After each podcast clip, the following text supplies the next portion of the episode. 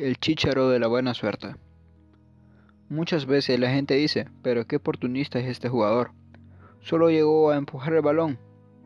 Se encontró el balón nada más, entre muchas otras cosas. Yo también las digo. Pero hay un jugador que parece tener demasiada suerte en sus manos, o mejor dicho, en sus pies. Hablo nada más y nada menos que de Javier el Chicharito Hernández cuyo superpoder o como gran cualidad es tener demasiada suerte, tanto que lo llegan a idolatrar a nivel de Dios. Pero esta historia no solo es de suerte, sino también de esfuerzo. Y lo mejor de la suerte es que nunca lo abandonó cuando más lo necesitó. Marcando un gol en su partido de debut con las Chivas Rayadas de Guadalajara, de México. Fue un número bastante peculiar, el 14, el doble de 7, conocido como el número de la suerte. Quizá la suerte se le iba a multiplicar también.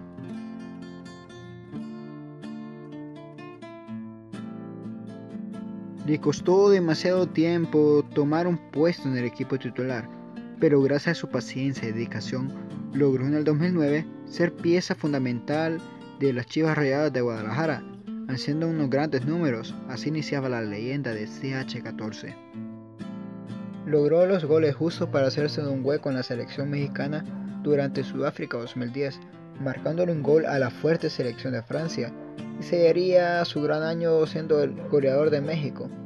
¿Creen que pudiera ser simplemente suerte? Después de romperle en México, le vendría una tarea muy peculiar. Tenía que ir a Inglaterra a demostrarle quién era el más chingón, específicamente a los Diablos Rojos, Manchester. Los goles no tardaron mucho en hacerse, marcando 20 goles en su primera temporada. La suerte siempre lo acompañó en el Teatro de los Sueños, marcando 20 goles en su primera temporada. La suerte siempre lo acompañó en el Teatro de los Sueños, anotando un gol cada tres partidos en toda su instancia red. Pero como dicen varios señores, a veces hasta los más santos necesitan suerte, y fue así como Sacha 14 ascendió a los cielos para jugar con el Real Madrid. Pasó de la olla del diablo al santuario de los galácticos. Llegó a Martín para cubrir el puesto de un gato, y mal pues no le fue. Pese a que sus oportunidades fueron muy pocas, la afición merengue nunca olvidará su épico gol ante el Atlético de Madrid en Champions. Posiblemente el mejor gol de su carrera, no por lo estético, sino que por el significado. Pese a que el hombre de la buena suerte dejó un buen sabor de boca, no pudo permanecer mucho tiempo en el Real Madrid, pero unas buenas actuaciones lo llevaron a un lugar muy especial. Le mostraría ahora a los alemanes del Bayer Leverkusen quién era Chicharito. Como buenos supersticiosos, le dieron las 7 al Chicharito, y qué mejor suerte le dio el jugador mexicano, siendo elemental en cada gol anotado por las aspirinas. Marcaba goles por aquí y por allá, de carambola o de lejos, verlo ahí fue una satisfacción enorme.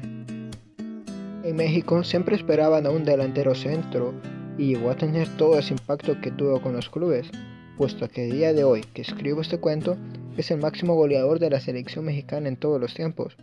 Un poco de suerte tuvo. Las ovaciones en Alemania no cesaban, siendo colocado en los altares del equipo Asperina pero un día así por así decidió irse a un lugar ya conocido, Inglaterra. Fue su meta esta vez.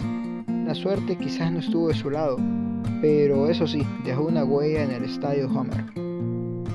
Posteriormente llegó a Sevilla, donde la suerte estuvo en un par de momentos, pero fue su entrenador quien no confió mucho en él y decidió bajarle al pulgar.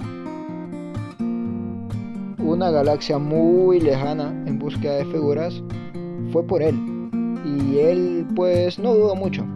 Se iría a Los Ángeles Galaxy a demostrar quién sigue siendo el rey.